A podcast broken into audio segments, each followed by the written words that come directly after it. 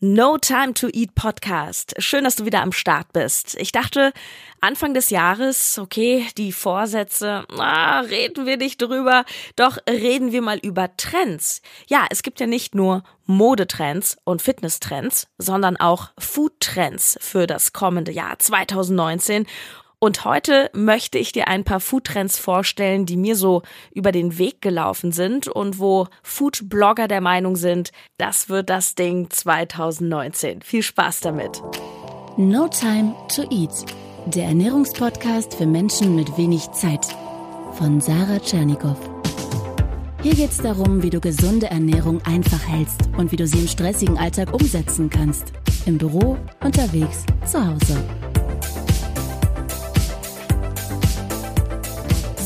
Wir sind auf Sendung. Check, check, one, two. Du weißt ja, die Menschen wünschen sich immer neue Trends. Sie wollen was Neues, was Spannendes. Wir sind wie kleine Kinder, ja, mit einer kurzen Aufmerksamkeitsspanne, sehr ungeduldig und wir wollen es möglichst einfach und bequem haben, unsere Ziele zu erreichen. Alles auf einmal natürlich. Es wird dich nicht überraschen, dass ich gleich zu Beginn sage, diese Trendsuche an sich finde ich schon falsch. Also es ist der falsche Ansatz oder die falsche Frage, sich zu stellen, was ist der nächste Trend? Denn das, was dich langfristig zum Ziel bringt, das ist vor allem ein gutes Fundament. Das ist die Basis. Und die Basis, ja, die ist einfach, aber die ist nicht spektakulär. Die Basis lässt sich nicht gut vermarkten und sie bekommt sehr wenig Aufmerksamkeit. Doch schauen wir uns ganz ernsthaft ein paar Foodtrends aus der Küche 2019 an.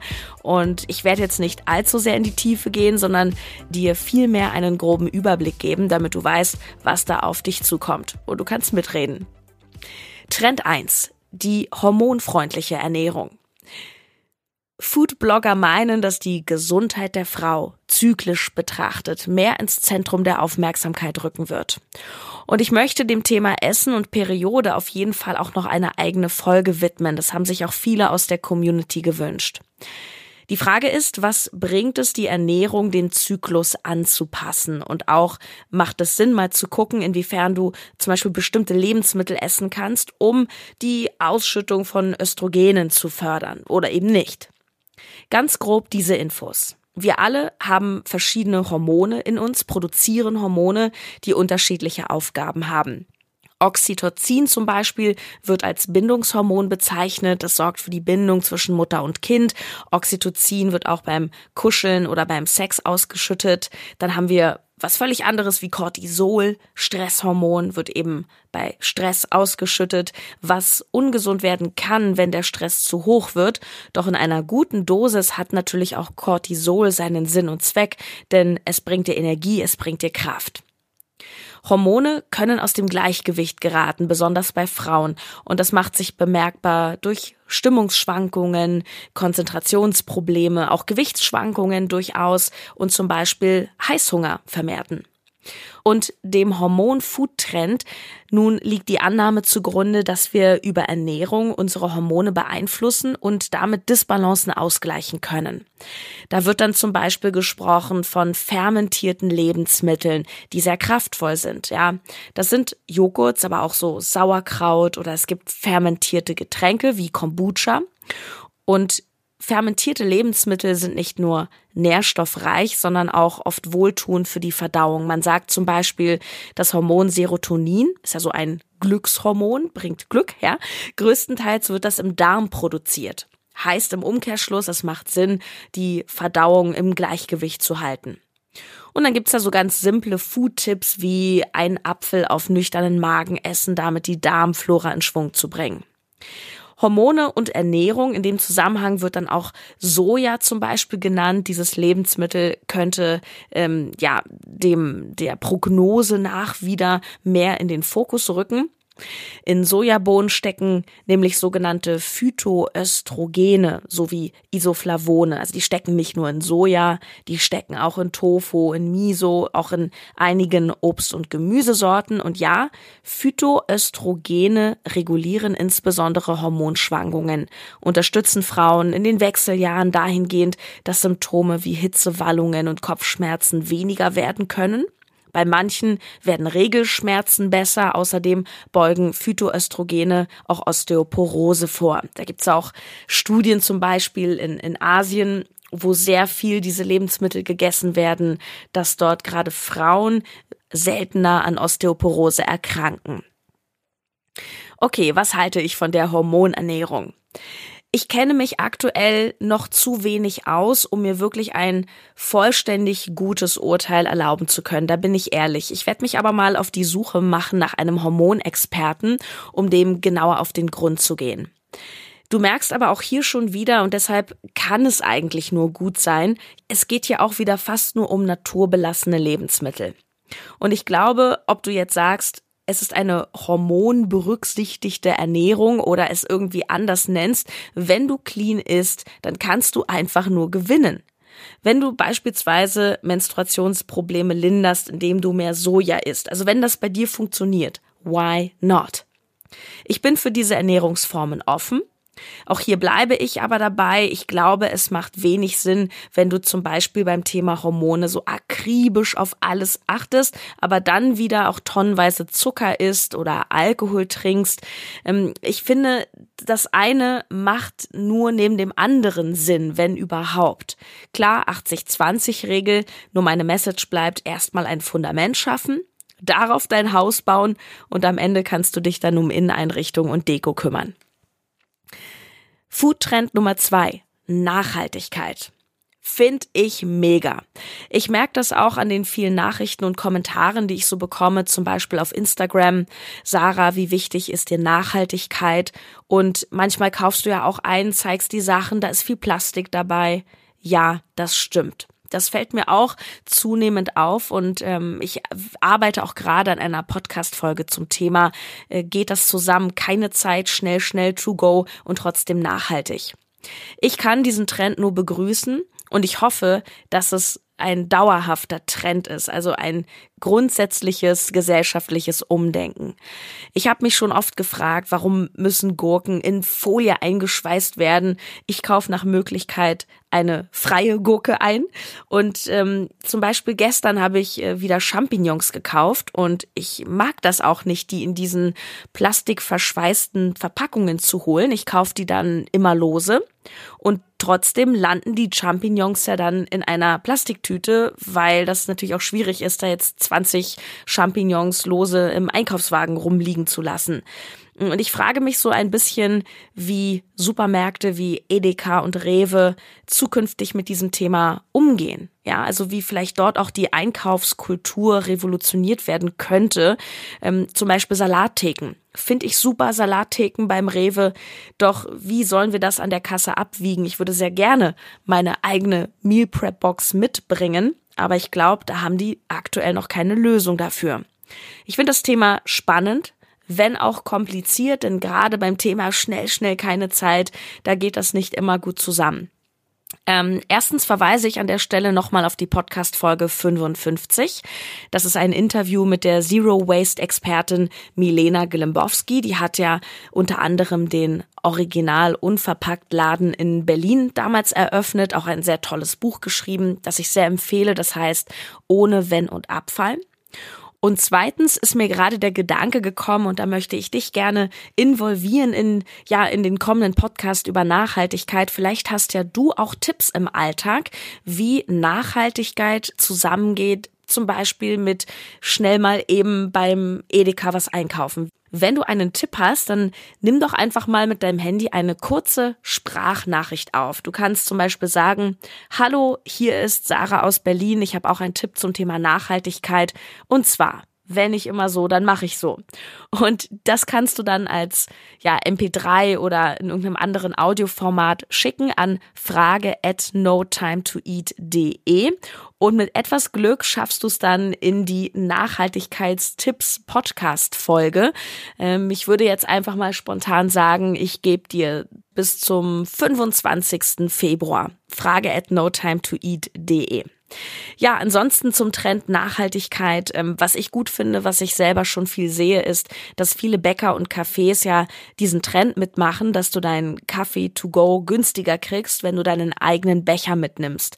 Hm, ich achte jetzt gerade wieder mehr darauf, dass ich meinen eigenen Tumbler dabei habe. Bei Starbucks zum Beispiel sparst du 30 Cent und früher musstest du deren Becher dabei haben, doch inzwischen akzeptieren sie jeden. Ähm, was ich auch merke, und da sind sich Foodblogger auch einig, dass das ein zunehmender Trend wird, sind nachhaltige Verpackungen. Gibt ja zum Beispiel diese Schokolade für Veganer. Ähm, dieser Riegel heißt äh, Nu Kao, glaube ich.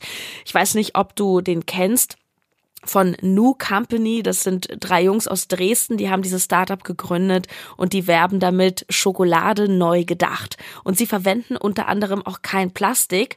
Äh, das, was da um dem Schokoriegel drum ist, sieht aus wie Plastik, knistert wie Plastik, ist aber biologisch abbaubare Zellulose. Finde ich richtig, richtig stark. Kriegst du vor allem in Bioläden zu kaufen.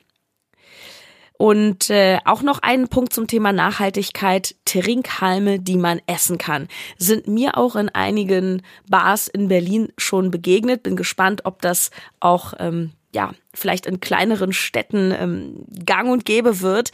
Ich muss sagen, es kommt darauf an, wie lang du an deinem Drink nuckelst. Wenn du zu lange brauchst und der Strohhalm oder Trinkhalm dann so weich sich in deinem Mund auflöst, finde ich ein bisschen eklig. Aber äh, ich finde sowieso, dass Trinkhalbe ziemlich unnütz sind. Ich brauche sowas nicht. Ich bestelle Drinks, wenn ich welche bestelle, immer ohne. Okay, Food-Trend Nummer drei. Algen statt Fleisch. Ein Trend, den es schon 2018 gab und der sich weiter fortsetzen soll.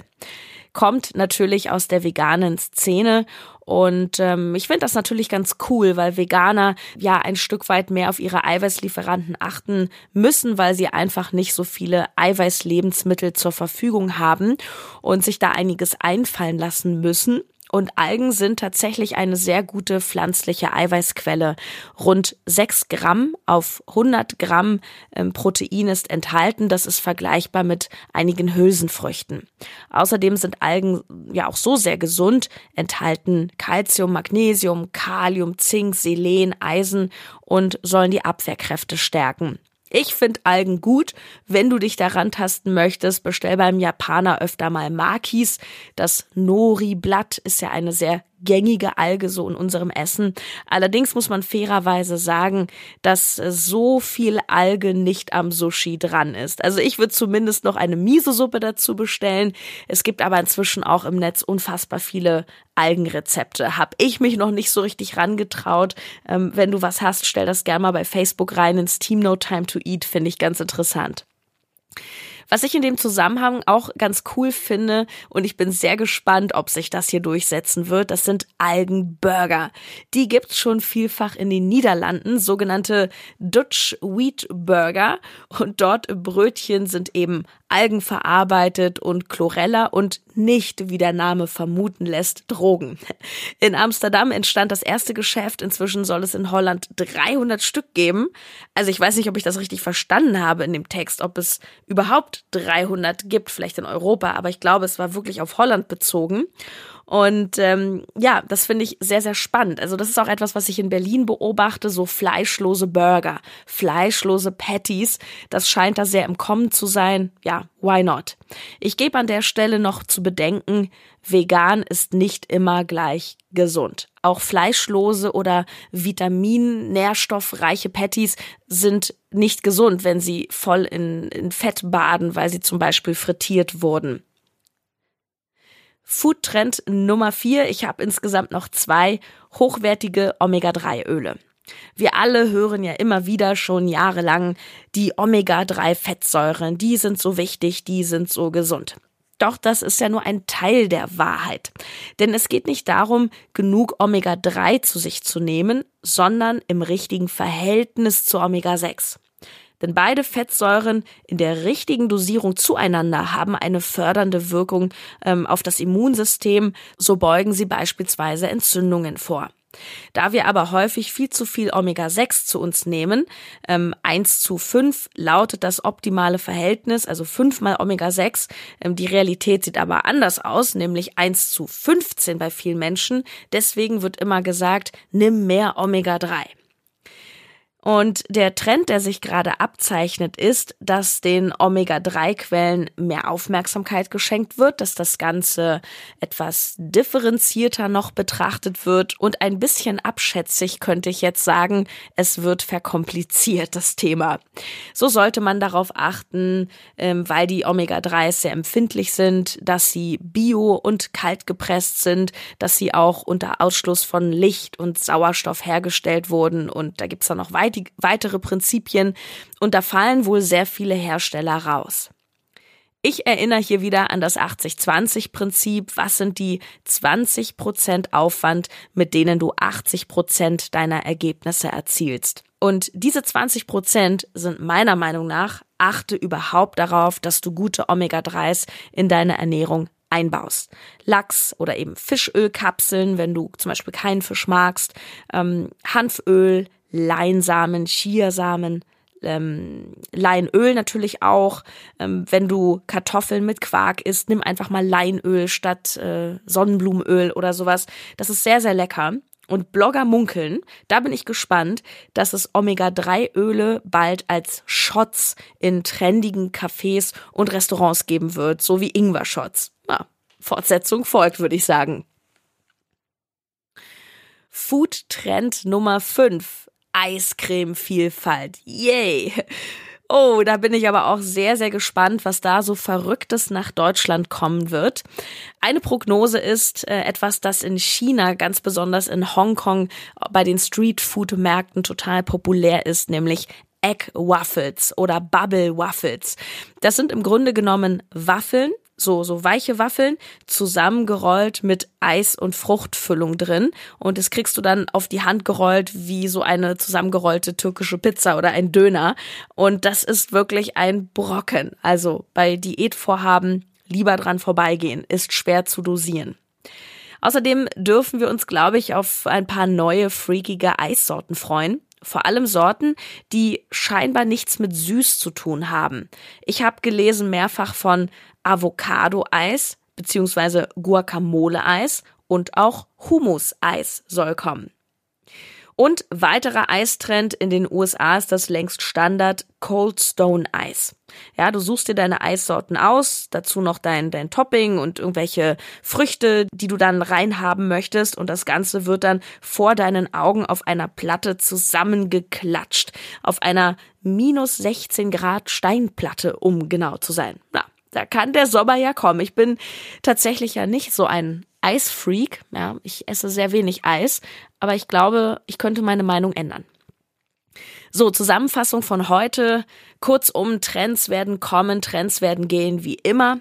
Trends ziehen unsere Aufmerksamkeit und sie ziehen unser Geld. Was dauerhaft Sinn macht, ist eine gute Basis, auch wenn sie vielleicht langweilig ist, wobei auch das ja im Auge des Betrachters liegt.